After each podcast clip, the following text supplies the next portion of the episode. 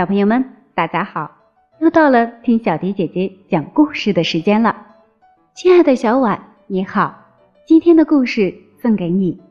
今天是你的生日，祝愿你生日快乐，每天都有好心情，健康快乐的长大。今天要送给你的故事名字叫做《老房子三号》，讲述的是一群小朋友通过自己的努力。保护老房子免去被拆迁的故事，老房子还隐喻孩子们对于珍贵东西的爱惜与传承。希望你能从中学到那股爱惜一切的精神。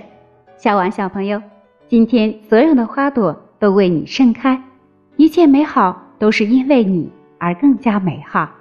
生日快乐，宝贝！爱你的小迪姐姐。接下来的时间。我们就一起来听听这则好听的故事吧。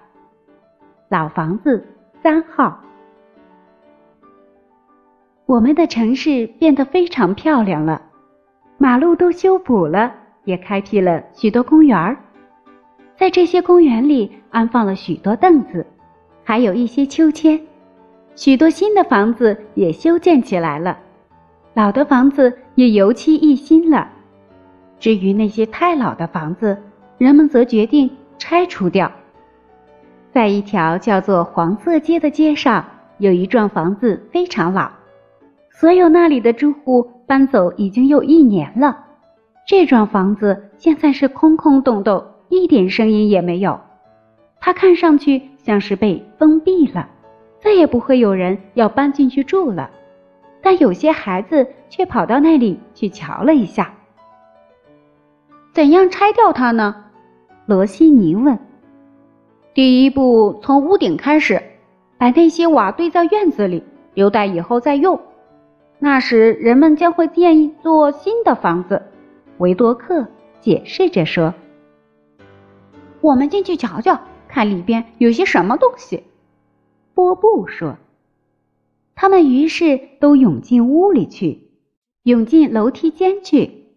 他们跑进一些房间里，大声叫喊。他们所能听到的只是那些空洞的房间发出的回音。在厨房里，罗西尼发现了一只白猫，它在眨着眼睛，伸着懒腰。只有你住在这里吗？大家问他。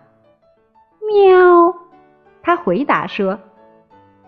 那么你就算是我们的猫了，罗西尼说。这只猫又喵喵的叫了几声。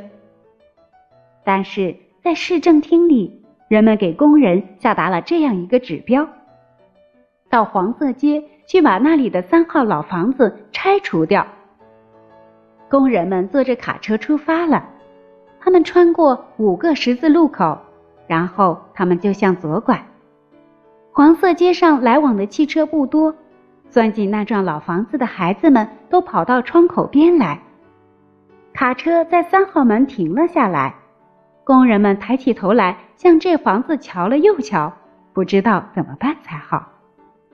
他们喊：“这不是要拆除的那幢房子，那里面住满了孩子呀！”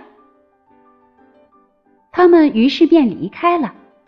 他们在城里各处去寻找另一条黄色街。和另一座三号房子，但他们什么也没有找到。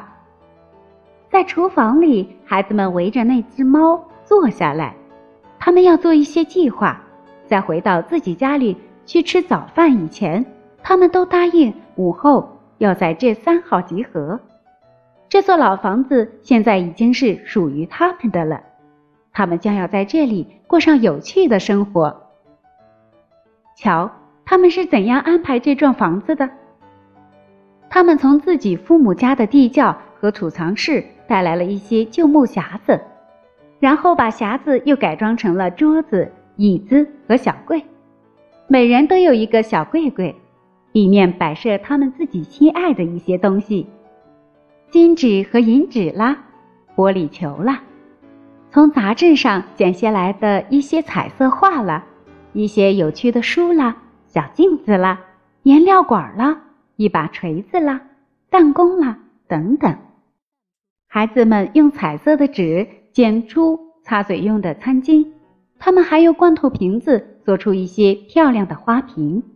他们还从家里搬来一些花脖子，现在也摆在窗台上。这座房子现在又变得年轻了。但是市政厅又把工人喊去，向他们传达了关于这个城市的计划，说就在今天，黄色街上那座三号房子得拆除掉。工人们在三号房面前经过了好几次，每次他们都停下来。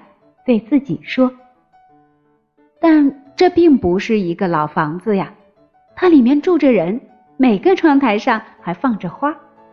他们又离去了。这整天，他们寻找另一条黄色街和另一座三号房子，但是毫无结果。孩子们把院子布置了一下，他们在这里种了欧芹菜和胡萝卜、萝卜和草莓。”他们还给这个院子修了一个篱笆，接着他们又在大门上公布了一个住户名单。他们的父母现在发现，要劝说他们的孩子每晚回到家里，回到自己床上去睡觉，倒成了一件相当困难的事了。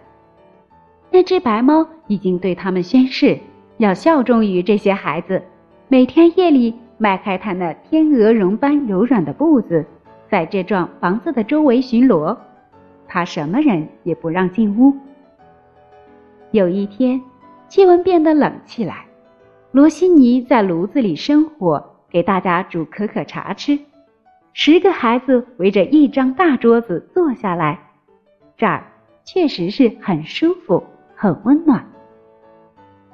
载着工人的卡车又在这座房子面前停下来。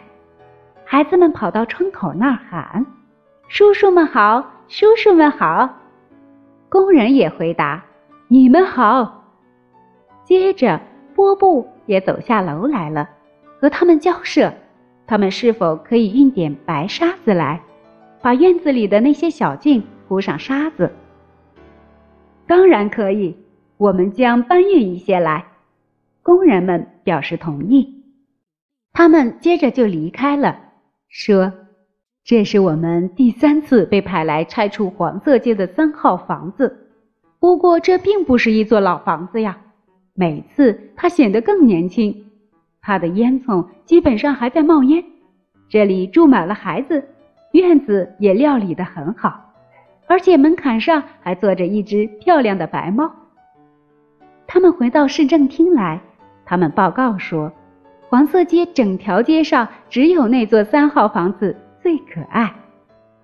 这样，市长只好再研究一下那张有关要拆除老房子的单子，把那三号房划掉。这就是关于老房子三号的故事。小婉小朋友，今天的故事你还喜欢吗？如果喜欢的话，可以叫上你的小伙伴。和你一起来听故事哦，小朋友们也可以在留言区给小迪姐姐留言，就有机会听到小迪姐姐专门为你讲述的故事哦。好了，今天的故事就到这里了，我们下次节目再见吧。